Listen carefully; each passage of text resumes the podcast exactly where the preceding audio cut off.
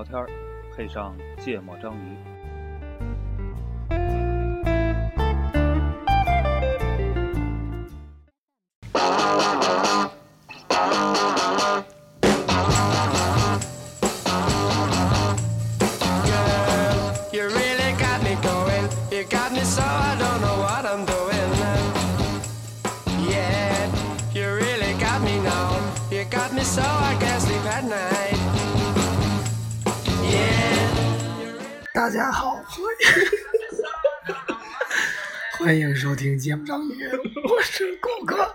歌。我是娜娜，大家已经听出来了，顾哥这期基本是阵亡了，嗯，顾哥，我们顾哥今天在，嗯，但他要闭嘴，但是呢，不参与节，不也算参与节目录制了，嗯是吧？负责贡献表情。嗯，说了这个开场该说的台词儿，你要有什么想说的，你就打手势，我给你翻译一下，录进去啊。对，然后这期就就我跟黄二博录，然后那个顾主播听，顾主播跟旁边打游戏呢，顾主播比划嗯，然后录啥？黄世博开开开题，啊，开题是我开，对你不做了功课了吗？不那也得你开。这期我们这主题还蛮难讲的哈，哎，这这这期我们表现特别好，我们在很早之前，在还没约定好录节目的时间的时候，就确定了那个录节目的主题。没有，我们节目时间超早就确定，具体几点没确定。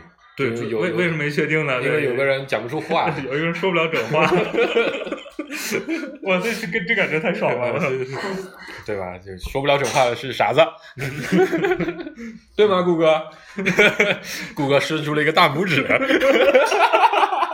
不，伸伸出了一个手指，是个大拇指。对，呃，这一期其实聊的这个事情啊，跟顾哥现在状态还有点异，有点像，哦，对吧？跟这个形象也非常匹配。非常匹配，就讲的就是就有一天，黄世博在我们群里扔了篇文章，对这我等会儿我们最后再来解释为什么跟顾哥形象比较像，就是对我们扔了一个文章，这篇文章题目叫做《被马赛克的中国综艺》。对，嗯然后呢，大概讲的意思是呢，那个就是应该是在去年开始还是前年开始啊？染头发是吧？最早是不能染头发、嗯啊，不是最早是不能纹身，节目里不能出现纹身，得遮住。哎，这事儿是那个娱乐界先开始的，还是体育界先开始的？同时开始的，哦，是吗？对，同时开始的。然后后来是不能染太过亮丽颜色的头发，什么绿粉的呀绿的呀、白的呀，这些不行。包括后来有纹身的衣服，就衣服上有纹身的那种形象也不行。对，然后最近又出了一个新的，你说叫他说是谁呀、是大张伟还是谁？大张伟。穿了一个带着纹身的玛玛丽玛莲梦露啊，曼森曼森的对，嗯。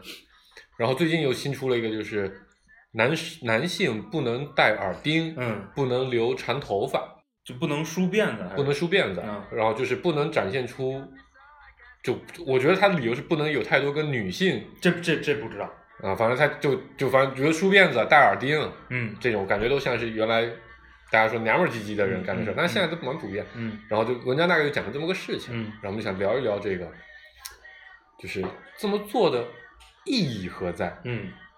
对吧？就就就反正就就这话题展开，嗯，嗯，我首先就为什么要这么干？我就不知道，其实我一直没想明白，嗯。就是这么干，就我得不出太多，我觉得，你说它不好看吗？呃这也不知道啊，可能有的人觉得不好看，嗯，还是说有没有可能是有可能有群众举报对，这是我想说，就是说这个影响不好，然后还有可能就是啊、某些人的喜好，嗯。这不是群众的喜好，嗯某些人的喜好，嗯觉得这样不好，嗯，就得给他换一换，我觉得我们的监管决策呀，嗯，我我我觉得啊，有这么几个重大角色套路，嗯。就是尤其是那些呃特别不容易理解的一些，就像就像咱跟现在聊的这个事儿，特别不容易理解的一些监管决策，我觉得有一类就是群众举报，而且这个群众举报，我觉得两种，要么是上量，嗯，就是大量群众举报，嗯。要么呢是特殊关系的群众，嗯，对？吧？比如某某反清国戚，某或者哎对某重要人物的家属，哎，或者呢是这个某直管领导的嗯，一些，亲戚，哎，他周围的人嗯的一些观点，嗯可能会影响这个事儿。呃，然后另外一种呢，我觉得也是可能在现行体系内也是比较常见的，就可能是某主管领导的一句很随便的话，啊，或者没有太多意图的话，被过分解读成这个东西看起来太不正经了，类似于这样一句话啊，我就不喜欢谁谁谁那样的，对，嗯，就是类似这样的话被下属这个过分解读，并且过分解读成一个需要执行的政策、政令，一个、甚至一个运动，嗯。我觉得这都是存在的。早期比较常见的举报，呃，不是比较常见，听说过的，就说这个日本漫画啊、嗯动漫、嗯动画，嗯，最早很多电视台都播，尤其是地方的卫视，对，经常会有少儿的那个那个那个栏目，就会嗯播这个日本的动画。嗯。后来为什么大量减少？嗯。曾经就有一个管局的嗯。基层员工就出来写，嗯，就说真不是他们不想放，因为他自己也是从小看对。日漫看到大的，但是呢，的确是实在是接受到了大量的群众举报，就说这个影响不好，就嗯中国人怎么能看日本人的东西？嗯他就典型的这个爱国主义的这种这种这种类型。然后后来实在是每天都太多举报了，然后应付不过来，然后大基本上呢，大部分是大爷大妈，对，就为什么我会我还多多少少知道一点举报嗯这个事儿，因为就我们这个行业，包括这个小杨的行业，嗯因为在属于广告行业嘛，对媒体和广告行业，就确实会收到大量的举报。嗯有一些举报其实是，就可能作为新时代的人或者年轻人觉得挺不好接受的，对，嗯。因为大量围绕广告就曾经啊，现在好像没了，我不知道现在还有没有，嗯。就曾经有大量围绕汽车广告的举报，啊。在举报这个车不能这么开，哦，你明白吧？嗯很多汽车广告都为了体现车的性能啊，嗯或者这个体现嗯开车的一些潇洒啊，嗯。嗯在不管是城市路面啊还是什嗯么，所以后来就出了一个政策，所有的汽车广告你必须在安全提示，有呃对，就是嗯你首先要有一段说明，嗯这个这是广告，广告设计为了广告效果不要嗯模仿。另外一个呢，如果是城市路段有一些特殊的操作动作，嗯你必须要在一个虚拟化的啊，场景里哦，我说现在看起来都假假的，而不能是真实的路面。嗯，如果是真实的路面，你就必须得有全这个我还能稍微能理解一点，嗯因为你看抖音之前就出过这个事儿嘛，嗯因为很多人自己练过的去做一些高难度的动作，然后真有小孩模仿，后来就把那小孩摔坏了，啊、这个我觉得还能，毕竟它带着强烈的引导性质，而且可能会造成不一定强烈的引导，带着一定的引导，会有会有人受影响，嗯，同时它可能会造成一些不，我觉得这是一样的。啊、什么事儿是一样的？和和比如假设这个这个艺人染头发、纹身、戴耳钉，有些这个家长觉得可能会影响到，对，没没没错，但是问题是还有不一样的地方在哪里？开车是真的会出事儿的，嗯车要真那么开，那真是有问题，对吧？你你你杂技真那么去耍，小孩要真那么去耍，那真的有问题。嗯，但你小孩戴个耳钉，那小孩纹个身出门让人揍了，这这这这这赖不得赖不得赖不得纹身，嗯这也赖社会治安，对吧？嗯因为你在你在比如你还跟那个一样，你在道路上乱开车，那的确是违法。嗯对吧？这这是你你纹个身到街上不违法，被人揍了，那揍你的人违法，对吧？嗯，但反正确实是有大量这种我知道，我知道，我，知道。但是还有很多我记不住了，就是我嗯听过很多，嗯就是有些听着挺不靠谱的，嗯，但我现在倾向，因为我觉得这些我自己内心，当然因为我们不知道具体实情，我我会倾向于觉得这应该不是举报诞生的一个后果。为什么呢？因为这种事情好多好多年了。嗯对吧？应该从《流星花园》那个时候开始吧，那应该是两千年左右，嗯，就就男生的长发就算开始普及开了，长发染发，染发啊、包括扎辫子，嗯其实都算是普及开了，嗯在大量的电视剧、文艺、文艺综艺各种电视节目里都会出现。但十几二十年了，要将近、嗯就都没有问题，突然间今年有问题了，嗯，那到底是什么变量发生了呢？这个我们在上上一期节目的推送里边，嗯，哎，对，习俗，嗯。这个大规模的城市化，这个整个人口城市化嗯。带来的改变，我觉得还是存在这个举报的可能。嗯但是，当然这确实也没披露，是吧？嗯但如果是哈，就我还挺想知道一些数据的，是吧？嗯有多少来自什么阶层、什么年龄段的人嗯，举报？这个举报的内容主要围绕着什么？然后对，什么担心的担？忧？对，担心的。反正我想来想去，我想不出什么担忧，除了说，比如说你说戴耳钉、长头发，我觉得，我觉得很简单。你假设你去看一下，今天，呃，假设父母是六零后或者或者七十年代初的人，嗯那个就怎么说呢？经历过这个动荡时期的人，那个有多少还是不能接受自己的孩子，比如纹身或者留长发？我觉得这比例应该还蛮高的。就我我还就我就我就很奇怪，就是这一点，你知道，我因为比如我老家其实是一个十八线县城，嗯非常封建和保守，嗯嗯。加上又是生意的那种嗯场合，嗯。然后呢，本身我们当地的本地文化也是非常非常强烈的，嗯。就这种家庭文化亲属文化邻里文化都非常非常强，嗯，因为大家就简直就是完全的为别人的嘴里的自己而活着的这种情况，所以在两千年左右开始哈韩啊，开始追流行文化的时候，你做这种事情是强烈的会受到嗯。谴责的，嗯。包括什么啊谈恋爱啊、早恋啊。嗯后来大概在三五年前，我家里有一个我有个表哥去了澳大利亚留学，嗯我觉得他他妈妈就我姨，应该是我们家族里面整个最保守的人之一了。嗯，你好像节目里说过这事。对嗯他回来之后他就纹身了，嗯而且不是纹在看不见的地方，嗯他就纹在了小臂上面，嗯还特别大一坨。嗯他妈一句话没有的，嗯就觉得这挺好的，挺好看的。嗯所以后来家里我们就各种，我自己理解就原来他我我认为他这个事情你要做应该会接受不了的，嗯各种各种各种各种事情，发现家里人接受起来都还蛮好的。嗯，但是我我我我还是坚持我刚才那个观点因为。我去年前年我留了长头发回去，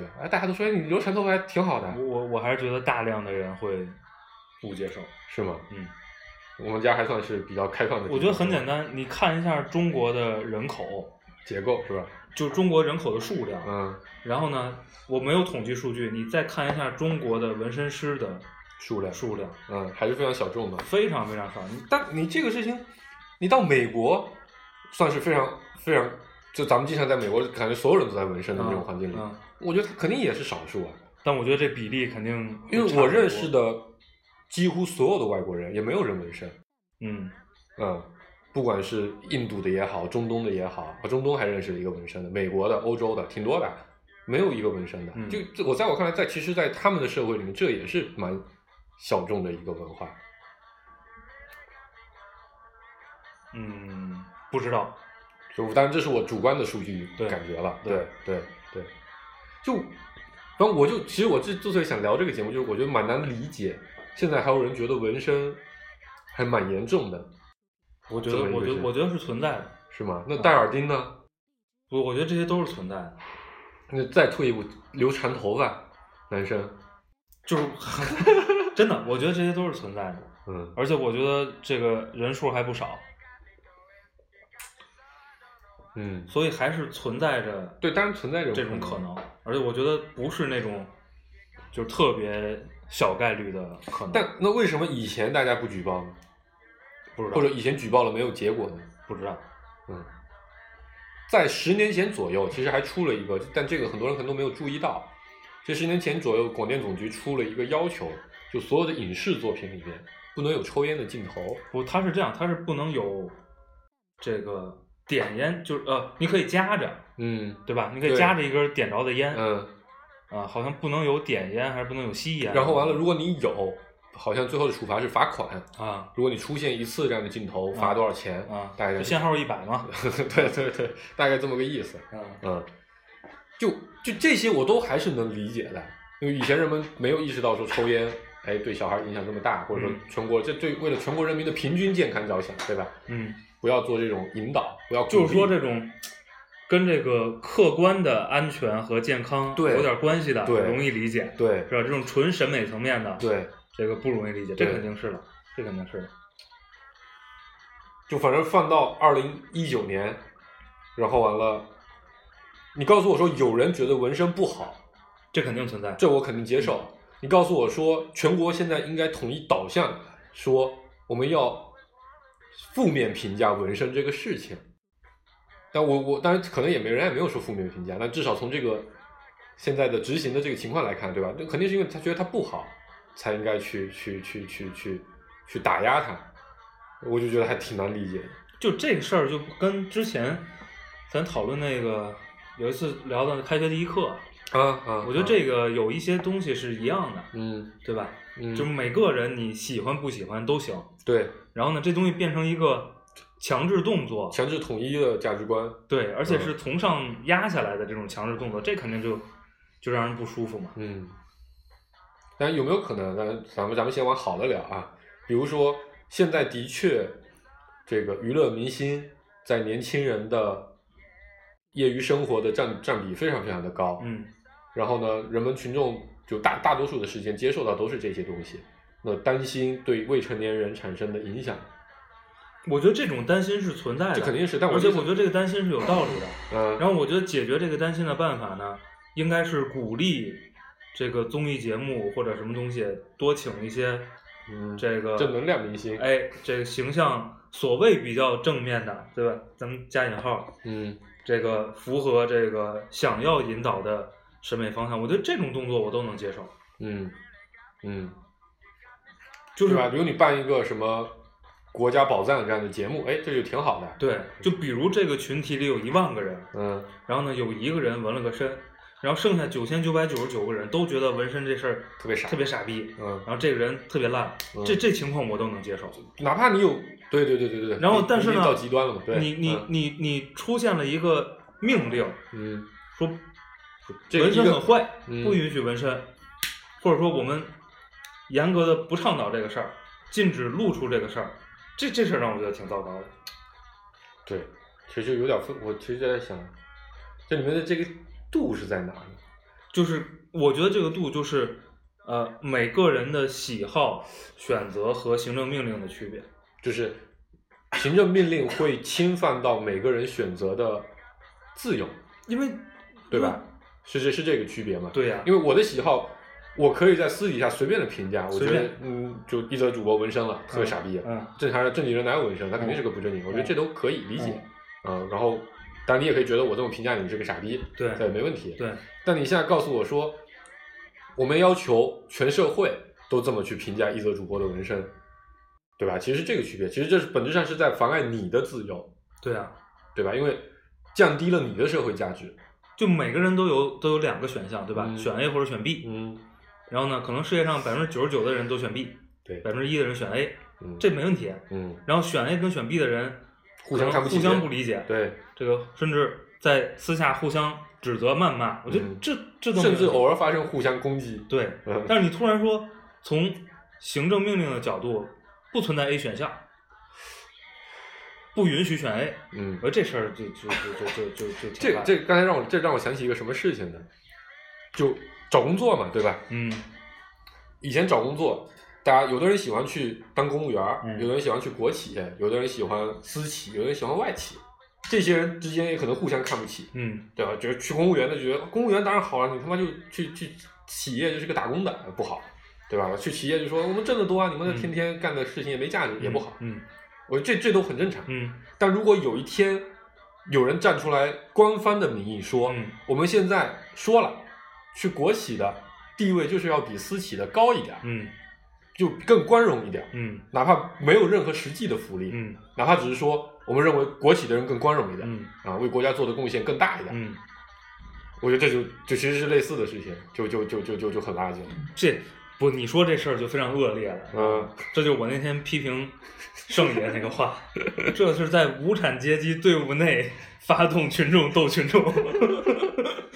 对，就但我是说，其实你你反对纹身这个事情和我刚才说的那个，非要把非要把这个去国企的人和去私企的人的这个对立起来，嗯其实类似的一个情况，嗯对吧？他把本来是一个自由个人选择的事情，变成了一个群体和群体之间，并且有高低，而且必须有高低的对，这么一个事情。我就坦白说，我觉得有导向，嗯，在我眼里是没问题的，嗯但是有有禁止，在我眼里是挺糟糕的。嗯，我们你可以鼓励，但不可以禁止，对，我？们先听一首这个被禁止不让听的，这个来自呃陈将老师和佑大祝福老师的《我爱这土地》。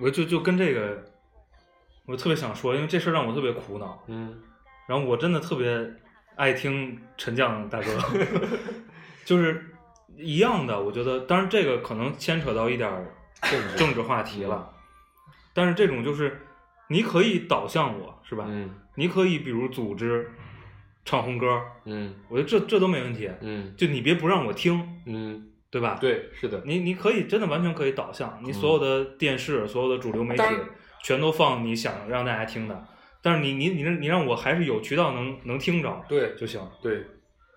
然后，我们顾主播也要发言。嗯顾主播在微信里面给我们打了两段文字，嗯是这样的，真要直接念吗？两方面，就是有一方面呢，有一点像我们中国的性教育，对吧？是这么个意思吧？就是不让别人看到 B，这个念法好。就是一部分，一个是躲着，一个说这个事情是坏的，嗯，嗯。对啊，比如说，呃，我大概能理解，我帮顾哥解释一下，就是意思就是说，比如你性教育，你可以说公然的去大肆的去宣扬这些事情啊，可能会对年轻人造成不好的影响，嗯。但这个事情成不成立，我们不不讨论了，嗯对你可能会有这样的担忧，嗯。但你不能说性这个事情是坏的，嗯对，因为是人都要有性，嗯对吧？那其实，反正我还蛮认同这一点的，因为我觉得小时候大量的都被教育，就是性这个东西一定是非常的严肃的，一定要非常的认真的。我觉得这都还好，更重要的事情是，好像谁要是他妈天天都啪啪啪，嗯好像就是一个很垃圾的人一样，嗯是个色魔，嗯啊，是个色狼。你看，这就就有很多这样的嗯负面的词汇。那个年代还是有流氓罪的。对，对吧？但你说这人家天天都要啪啪啪，人家就是有这个体力，你不能不让人家啪。嗯，嗯，完了，我觉得我们好像这个但是真的，我我我的我我的我的要求就是这个，是就是完全可以有导向，是有导向我也对任何一个集体一定都会有导向的。，对，你只要是一个群体的存在，你看小到班级，嗯，我们这个班级讲究的是什么？我们讲究的是努力，讲究的是认真学习，还是我们讲究的是全面发展？这是不一样。我们一个公司，我鼓励大家的做的事情是是是是是多加班，还是说劳逸结合？我觉得是这样，就是其实呢，你你这个说的特别好，嗯，就是其实呢，就是你要，呃，坦白说，就是你要给我有选选，择对，因为很多公司哈，比如嗯讲价值观讲的比较嗯严重的公司，嗯，这确实是第一有赞事件是吧？第一有明确的导向，对第二呢，其实也有嗯导向背后就是有我拒绝嘛。对，那我拒绝没关系，我可以最最最极致，我可以开掉你，对，或者你你可以离职，对吧？嗯就毫无疑问是说我给你一个你不接受我这个东西之后的嗯一个选项，嗯那你给我这个东西也行。嗯嗯，哎，假设我们存在这么一波举报的群众，他们就告诉说，有本事你移民啊，对，我觉得比如是这样，就这个他说没有用，嗯如果是伴随政策的，嗯有这样的选项，嗯我觉得也也也也是可以的。嗯，你能给我一个很好的移民的方法，是吧？嗯，不一定很好吧，至少就是比如你你不接受这些，我们我们就建议你不要在我这个社会上嗯生存。嗯，但我还是觉得社会层面和公司层面，毕竟它大小这个维度不一样之后，它肯定会产生一些就是原则上的区别的，对吧？社会凭什么就要按那些人来说呢？或者说，这个其实就这探探讨起来比较大，比如民主社会，大家投票了，我们就是要反对纹身。嗯，我民主社会也不是这么来立这个，这纹纹身这个事儿啊，这让我非常就是在体育界出现这个事儿的时候，让我真的这确实超出了我的原来的想象，嗯就居然还能有这样的命令下来。嗯嗯但是这事儿就是，我觉得你还是可以有导向，嗯对吧？因为在在网络环境里还是有导向的。嗯比如有很多中国 NBA 球迷嗯会称赞韦德嗯，没有纹身，多乖，嗯对母亲、对家庭多好，对对对妻子多忠诚，嗯。然后身上没有纹身。我觉得你有这种舆论导向完全可没以，没没问题，对吧？但是你这个片子说，这个纹了身的同志全都不能那你说能不能这么来理解这个事情？就是媒体毕竟是一个宣传口的东西，对吧？那其实让他们过多的露出，嗯。本质上也是一种导向。嗯。那会就是他们觉得现在这个导向已经太强了，嗯。啊、所以我才要降低这个这个这个这个这个这个这个这个出现的。所以就是这个事儿，嗯其实因为那篇文章里有谈到嘛，就是嗯。其实我觉得这个事儿处理的，就这个事儿比较巧妙，或者说嗯。比较值得嗯。讨论。讨论，嗯。因为它其实不是以，就至少现在拿到的证据是说，没有官方公示的行政命令说嗯。不允许这样，嗯。对吧？嗯，那其实按照刚才说的，就是他没没没没到我那个线，嗯嗯嗯 对吧他没禁止呢，对你群众想纹身你随便纹没关系，嗯。对，然后呢，我也没说不让你请这种艺人，嗯。也没不让你播，嗯。是吧？嗯，就是他能不能理解成一种导向呢？就我就让你处理一下，对，对吧？你该播还是能播，嗯青少年还是能看见。嗯，然后青少年看见耳朵上多了块马赛克，也他妈知道他大了是什么。对，就这个处理的办法，我也觉得挺拉。我觉得足球那个事情的处理方法还相对更好一点，嗯你别露出来，对吧？你自己穿个衣服把它遮住，啊，但操你你说场上有一个足球运动员戴着一个脖套，也挺他妈奇怪的，好吗？就我觉得还就是比打马赛克的区别在哪呢？打马赛克就是人家告诉你说，你看我就是在进这个东西，嗯而且我告诉你，他就是戴着耳钉，嗯对吧？这不欲盖弥彰了吗？嗯对吧？那其实我觉得青少年如果有逆那个叛逆心理的话，嗯那可能就是你越不让我干，我越要干一下。就我觉得这个事情做的就挺蠢的。如果从如果他把它作为一个导向的手段来干的话，嗯我觉得他其实是不见得会取得那么好的效果。你看满屏都是马赛克，嗯你告诉我，哎，所有人这些人都是纹身的，嗯这个圈子人就是要纹身。嗯对，原来可能我还没注意到这这哥们儿身上有纹身呢。假如你办一个嘻哈节目，对，站上来一排大哥，然后一整瓶全是马赛克，我觉得如果是我还年轻的时候，我可能就会理解为，嗯啊，那我要进嘻哈圈，我就得去能做一些能够被上了节目会被打马赛克的事情，嗯对吧？八零后本身就比较叛逆。如果他不打马赛克的时候，我其实从来没注意到过，哦，原来真的现在做嘻哈的人每个人都纹着身，嗯。那我们就是因为昨天那篇就那篇文章，我特别仔细的看了一下评论，嗯，那评论里其实就是喷他的人也蛮多的，嗯，就是说这个这就是有影响，这就是对青少年不好，然后你这个啊就是不为民族、不为未来负责。对，已经没了那文章啊文章已就就就嗯，但是被作者删的一个，就类似这样的评论，其实比重还蛮大的。嗯当然也有很多人支持这个观点啊，嗯支持这个观点同的同志们都引用了那句叫做“这个人民群众喜闻乐见的，你不喜欢你算老几 ”这个话。嗯然后我看到这句话，我就去查了一下这个话的出处嘛，嗯然后借着查这个出处呢，也做了一次学习自自己这个理论工作的学习，学习的这个叫做 咱们这节目越来越带着啊一种一种红的味道了。哎，这个，所以我们这节目肯定能播，对吧？嗯我们是在讨论这个问题。呃，这个发生在一九六一年六月十九号，嗯，然后讲话的人呢是这个我的校友大大师兄，这个学长学长哎，我们的周恩来总理，嗯。呃，题目叫做在文艺工作座谈会和故事片创作会议上的讲话，嗯。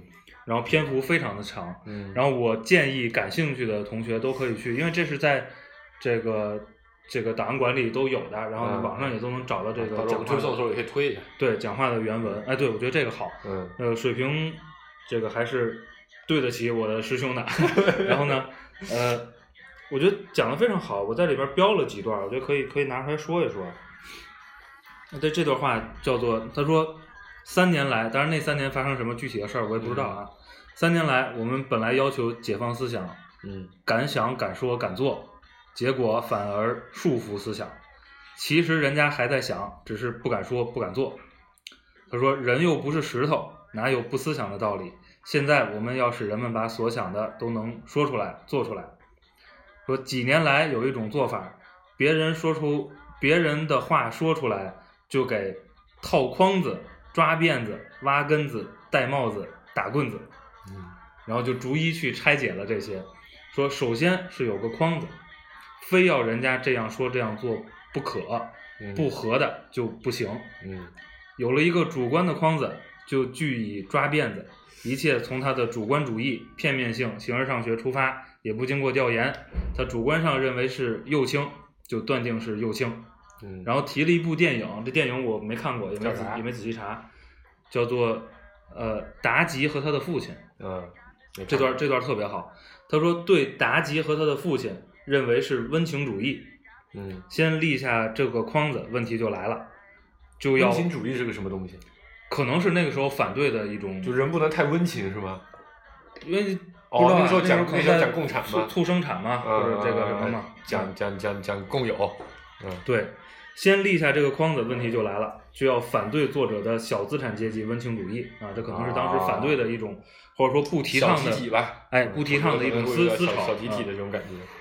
然后呢，感谢上海的同志，你们建议我看达吉和他的父亲，我看了小说和电影都看了，这是一个好作品。可是有一个框子定在那里，小说上写到汉族老人找到女儿要回女儿，有人便说这是人性论。这个赵丹同志和黄宗英同志看电影时流了泪，我昨天看电影也几乎流泪，但没流下来。为什么没流下来呢？因为导演的手法使你想哭而哭不出来，把你的感情限制住了。例如，女儿要离开彝族老汉时，我们激动的要哭，而荧幕上的人却转过身子，用手蒙住脸，不让观众看到他流泪。思想上束缚到了这种程度，我们要哭了，他就不让我们哭出来。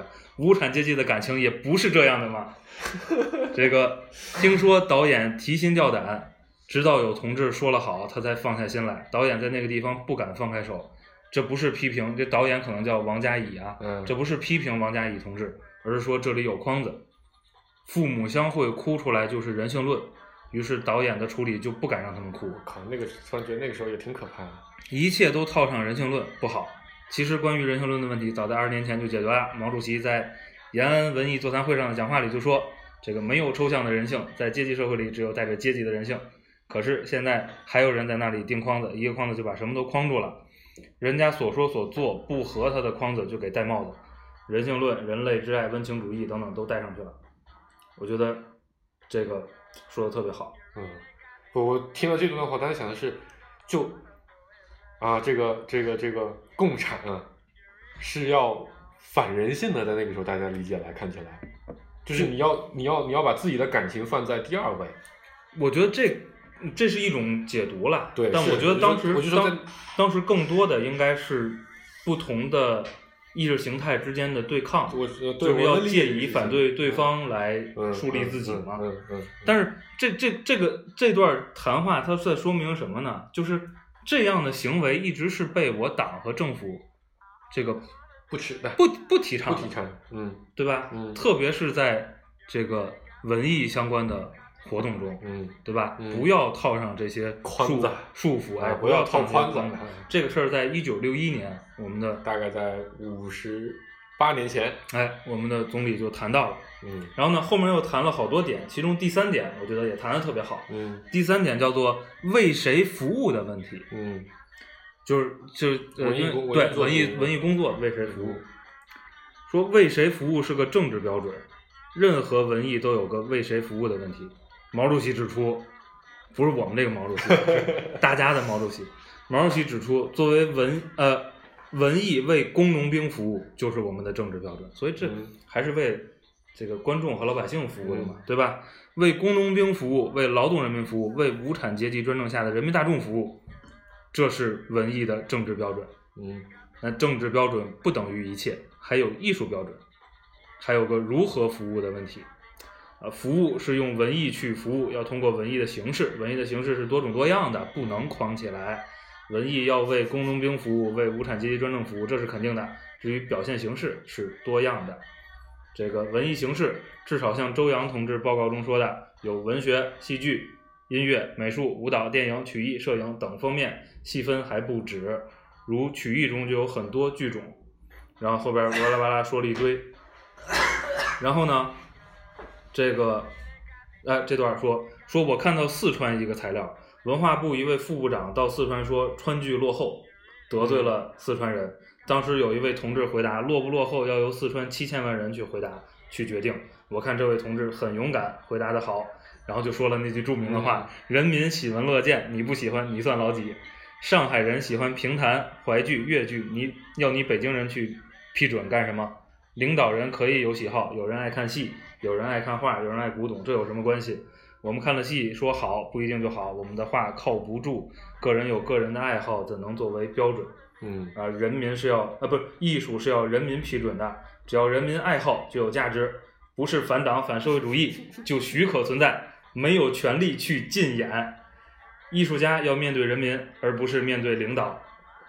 这个这是不是主张反对领导呢？不是的，领导在政治上有权提意见，要政治挂帅，但政治挂帅要看他是香花还是毒草，是否反党反社会主义。在政治上的敏锐要放在这个方面，至于艺术方面，我们懂得很少，我们懂得很少，发言权很少，不要过多干涉，这是这个周总理给的指示。对，就是后边还有很多，这个非常非常长我觉得我们都没必要聊了，啊。大家就把就把就把这篇都大家看完了。对，我们我们放在放在推送里，大家可以一块儿学习一下。然后这个也不知道现在的这个相关部门的领导是不是学习这种讲话哈，就是应该不学吧，我猜。或者也许有新的讲话，我们我们我不知道，们学到，还还没啊我们还没传过我们政治素养不够。对，嗯，但我觉得好多东西说的就就蛮对的嘛。对，我觉得这种事情，但不知道是不是也是因为我们这些年接受这种东西，已经接受了，就已经接受程度很深了，就就觉得这是一个理所当然的事情，嗯，对吧？这种事情还需要再讨论吗？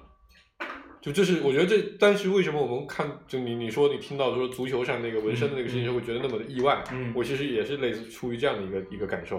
就这种事情真的还需要再讨论吗？这种事情在几十年前大家都有一个非常完整的，而且看起来是一个非常 solid 就非常可靠的一个结论。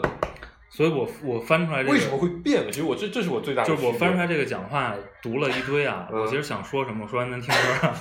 那个呃，因为在比如意识形态之间的战争极其就冲突极其嗯激烈的时候，一定会有一些伴随着意识形态的这个控制嗯进来。嗯那今天是不是这个意识形态的对立或者这个矛盾大到了比那个年代还大？这个嗯，谁也不知道啊。我们听首这是黄世波选的瞎子。瞎子，嗯。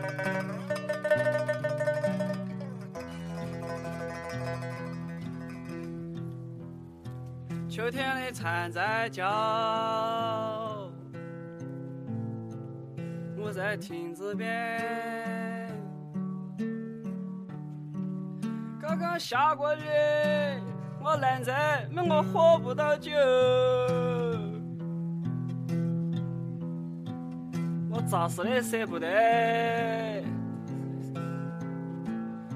都是们全家喊快点走。我拉起你的手，看你眼泪淌出来。我是阿飞，我讲不出话来。我懒在，我讲不出话来。我要走走了，这牵你的烟雾波浪里，啊，黑巴巴的天，好大哦。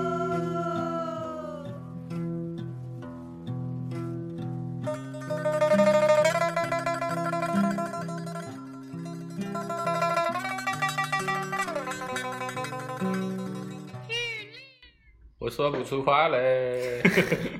嗯，就是其实，哎，顾哥有什么想说的？我们顾博抬头咳嗽了两声，嗯让我们很紧张。啊，我们得揣摩一下他到底想说什么。对，因为我觉得最近因为跟我们之前的那期的嘉宾老纪同学聊的也比较多，嗯我发现就是我吧，还是接受了特别多的自由主义的嗯这种类型的思想，嗯。啊，就是长期经营在这个框架里面，所以我对所有限制别人做做做做做做事情的嗯。这种类型的行为，嗯。我就特别警惕，嗯。因为我觉得这本质上都是在限制别人的自由。嗯。啊、所以我对这个事情其实有最大的反感，就是我觉得这个事情，我最好是觉得这个事情没啥好讨论的，嗯。肯定是不对。嗯。然后呢，我们可以衍生开来一个东西啊，就是最近对吧？应该大家听到节目的时候，应该也这个风头已经过了有那么十天嗯，左右了两周了吧？啊、就是这个关于大家反对这个自媒体啊，的大拿啊啊，明明龙龙老师啊，然后呢，就有人站出来说，就说这个啊，对吧？这反对这其实是一种扼杀别人的言论自由。嗯他一没骗你钱，嗯二没害你命，嗯那为什么不让人家写这个东西嗯啊？虽然他，当然他之前说，虽然他只是把一个虚构的东西写成了一个真实的东西，嗯对吧？那问题也没那么的大，嗯不至于如此的嗯上纲上线，那么大规模的批评批斗，嗯让人感觉这有一种大自爆嗯啊，有一种搞这个发动群众斗群众对，发动群众斗群众的这种感觉、嗯啊。尤其后来的确后来有很多官媒也参与进来嘛，嗯群众们就对这个事情的反感好像就变得更加的嗯厉害。嗯就其实我好奇的就是，你觉得这个里面的这个和禁止娱乐节目上的纹身，它的区别在哪里？但我我或我者有区别吗？对我觉得我觉得这个就是个特我眼里特别好的案例，嗯而且刚刚这个不是刚刚，就我们的周总理在那、嗯那次讲话里已经谈到了，嗯对吧？嗯这个就交给人民去批准，嗯。对不对？嗯。就是我们刚才谈也谈这个例子了，嗯。我可以一个事儿，九千九百九十九个人都反对，就一个人支持，嗯。嗯。这这在讨论层面都没问题。嗯，而且今天没有发生说，比如官媒官方官方出来，禁止你嗯，创办接着说自媒体，嗯。或者禁止你发声。嗯，禁止你写这样的文章，对，就嗯这个动作至少没有，嗯，只是人民群众不乐意。大家在喷他，嗯。大家在骂他。我觉得大家喷他骂他很好，然后嗯大家喷你骂你，如果你也坚持写，我觉得这也不也可以。也很好。嗯。就这个，如果你不站在观点层面，啊就嗯看这个事儿本身，嗯。这个现象，就你嗯跳出来看，我嗯。觉得这是个非常不错的。正面的案例。嗯。嗯，群众们的自己的什么是自由大讨论，对呀、吧？我觉得这挺好的呀，嗯。而且也没有这个官方的禁止，对吧？嗯。你自己，比如，当然了，他近期的这个关停两个月，嗯，这这是他自发的嘛，这是受到群众的压力自发的，嗯还是嗯。某领导递了话，这也不知道哈。，对，但但是至少嗯没看到说明确的这样的禁止嘛，嗯，嗯所以我觉得区别就在这儿，嗯。就是你是让大家去讨论，比如你出了一个综艺节目，请了一些比如形象特别差的嗯这个这个这个参与的演出的人，呃人民群众都不爱看，然后大家都都骂这个节目，这啊太烂了，这这请了什么人？对对对，我觉得这可以啊。嗯。然后呢，你你不管是你就改变了你的创作，嗯。还是你仍然坚持你的创作，嗯，然后你仍然坚持你的创作，不管结果是没有收视率，嗯。还是引起了巨大的争议之后你赚到钱了，嗯。我觉得这也都可以，嗯。对吧？嗯。就是明白，强制不行，所以一泽主播的观点是不太灵。这种时候其实更应该鼓励群众们更多的去发声。对如果你不喜欢这个东西，或者说你真的你就是反对这个东西，嗯你就应该大胆的去发声，嗯。去让这个东西的负面的东西，比如你觉得不好的地方，为什么不好，让更多人知道，对，让更多人了解到，哎，迷蒙这个东西的确是有毒，那可能就会有更多的人不去不去不去不去那个叫什么，就不去看它了，所以我去识别它。我我嗯我那天看那个文章，就是就是那个。嗯骂迷蒙的吗？不是，就打打马赛克的嗯中国综艺节目那个、那个文章，我看评论的时候，其实我就有刚才那个一样的感受，因为很多去骂那个作者，嗯说你不为下一代负责，不为嗯民族的未来负责这样嗯观点的评论，嗯也被赞到了很高、嗯很靠前。嗯当然，我不知道那点赞的人的比例有多少是支持他的评论，还有多少是想顶上去让大家看傻逼，就是我我不知道这个心理嗯啊。但是我觉得你支持他，你也要说出来，嗯，对吧？嗯你反对他，你也要说出来。嗯然后呢，你怎么说都不挨板子，嗯，我觉得这个这就是个健康的环境。我刚才那其实说到一半，这第一点是人民群众要大胆的说出来，对第二点是尽量不要有政治参与进来，对，因为这是一个人民群众文化的事情。人家刚才都说了，川剧落不落后，交给四川四千七千万人民去评价啊，迷蒙到底好不好，交给这八亿网民八八亿网民去评价。对，但如果能有一个啊，但我觉得这个统计指标也不好，你让统计出来说百分之七十的人反对，百分之三十的人支持，这网友不是自发统计了吗？那叫什么嗯民民含民率？对含民率，但含民率？这里面其实本质上就还是带着一个倾向，就一旦你我觉得是这样，就但这是一个题外话了。你说百分之七十的人支支持，内线就是说，你看我是大多数，嗯所以我就是正确的。嗯就这也是很常见的一个一个一个一个思路嘛。但其实我觉得这也不是。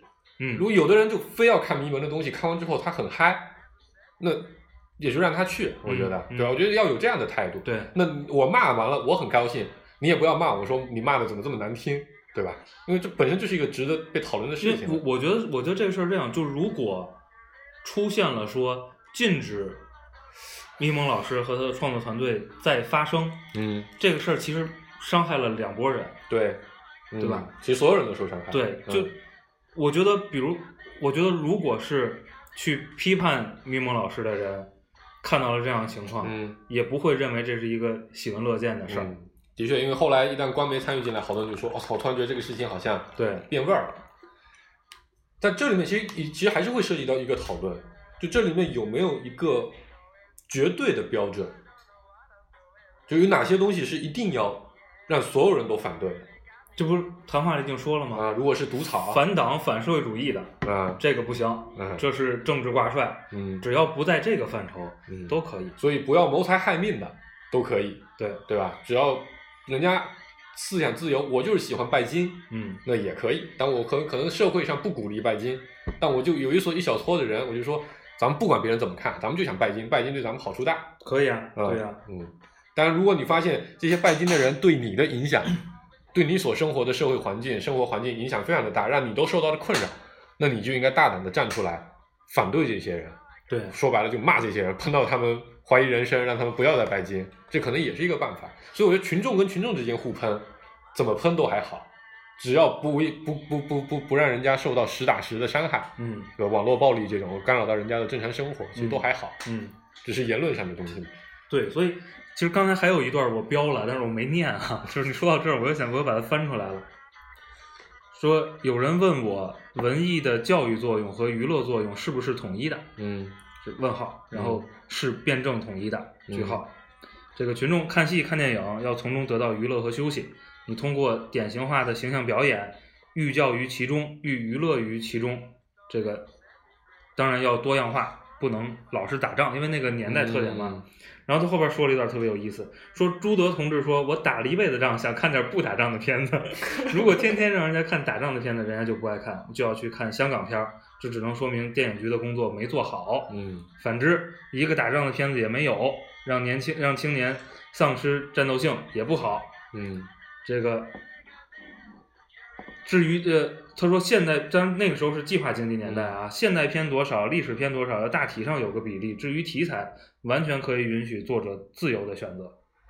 就是，嗯其实这就是一个对导向的观点嘛，嗯对吧？嗯，就是你哪些原则我是不能放的？对，嗯。或者说你再怎么导兼顾导向，嗯。至少你还要兼顾到那些其他的需求对，你需求是多样性的。对，嗯，其实有的时候我也挺爱看迷蒙的，嗯就不是爱看了，就就看完之后自己也会有优越感啊，啊，这么傻逼的文章，这么多人点赞，哎，我好像跟他们不太一样，嗯。所以呃，我记得在出那个指标之前，咱们就算过，对吧？对对对对对对对，很早上上一次上次没有人推出这个叫含咪率这个词，对，咱所以仨就算过。所以这个叫什么？那天我看了一个特别好，就是你一个东西你再好，如果没有一个好名字，它就没有办法传播起来。你一定要把你所有东西给它一个高度概括的名字啊、我觉得“含咪率”这个词就起的特别的好。嗯，嗯，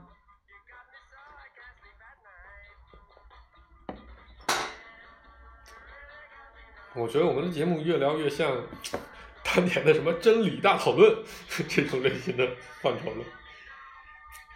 反正就是我，我觉得，因为昨天是昨天吧，嗯黄世博突然在我们群里问了一下，说嗯这个批判迷蒙这个事儿嗯跟禁止戴耳纹身钉这个事儿一不一样区别啊？嗯对，我觉得区别就是就嗯刚才说的，因为其实迷蒙这个事情是群众和群众的关的事情，对嗯，我们自己家里的事儿，对没有校长进来参与，对嗯，我们这班级爱布置成什么样，这这这这就我这公司爱怎么开，你不由别人说了算，嗯对吧？你群众可以说不喜欢我这公司没关系啊，但突然间有一天跳出来有个人告诉我说你就不能这么开，你这么开违法，就是其实就变成另一码事儿所以我就觉得这个，就刚才引用的这个谈话，我就把这个逻辑说的非常清楚了，嗯对吧？嗯文艺工作是服务于无产阶级人民群众的，嗯对吧？嗯而且我觉得刚才有一个小分句，嗯我我觉得说的特别特别好。嗯他不是说不应该去禁演，嗯不主张去禁演，他说的是没有权利禁演。嗯，我觉得这是说的很很很透的，嗯嗯对吧？嗯，就是这个权利到底在谁手里？嗯，所以还是要多多点政治素养，哎，这个多学习学习这个历史上有重要的这种理论？哎加强学习。对加强这个虽然我们也不知道是应该是比如呃举报的人民群众该加强学学习，还是相关领导要加强学习，还是这个相关领导的下属？因为确实存在大量领导一句很稀松平常的话，或者就是可能是吃饭时聊天的一句话，嗯对吧？嗯被被被谁敏锐的感知到了？我操，我立功的机会来了，我得发起一个运动。这这事儿太常见了，在这个体制，这就是一个机制的问题了。这其实在，你这个就跟，其实你在任何组织里，在在一个公司，甚至在一个学生组织里，在一个非营利组织里，都会有这种情况。所以我说这是一个机制的问题。你这公司这个组织的机制是怎么来运转的？为 KPI 导向是 KPI 还是 OKR，对吧？这个很关键。嗯，嗯但这个东西其实还挺难的。当然难了，就是解决这个问题，否则就不会有那么么多政治学、组织学的各种学者，对吧？穷尽一生就研究这么一些问题。其实还有一个小问题，本来就是录这期节目是想谈一点的，就是教枉过正这个事儿，无数次的发生在人类历史上，片土地，不啊是整个人类对对历史上，就是你也没有办法评价这个事儿。马克思就说了嘛，人类的历史是动态向前的，嗯，啊，它维持的是一种动态平衡，对对对偶尔会往后滚，没关系，它但总总体还是向前的。对，对，这他妈就是一个永远正确的、没有办法反驳的一个道德高地或者理论高地了。嗯，嗯差不多。嗯。然后顾主播有什么想说的吗？顾主播说的顾主播咳嗽了两声，我们得好好理解一下这两声咳嗽到底代代表什么意思。对，然后我们今天还那个形成了一个重要的议题，说我们要围绕着近期想跟顾主播讨论的某个问题对录期节目欢迎大家期待一下。啊。但是我觉得那期节目呢，还是这个顾主播要在，啊，对吧？所以我们就等那个顾主播康复了之后来给我们答疑解惑。啊，我们还是要解释一下顾主播。就是为什么现在今天形象这么惨呢？嗯主要是去玩雪滑的太嗨了，完全滑雪玩的，滑雪滑的 太嗨了，嗯没有考虑第二天要录节目这么重要的事情嗯啊。然后呢，对吧？就不像像我，对吧？下午两点半录节目，我早上十点钟就到了这个节目现场，嗯，啊，是，整整准备了一早上。对，也没做什么准备工作。好吧，好最后一首，哎，也是一首很可能，说不定哪天就不能听的歌曲，嗯，啊，何勇的《垃圾场》。对我们今天那个选的歌儿和播放的顺序，这个非常非非常好好玩儿，非常好，嗯嗯，欢迎大家关注我们的网易云音乐和微信公众号“芥末张云工作室拜拜。”，拜拜。「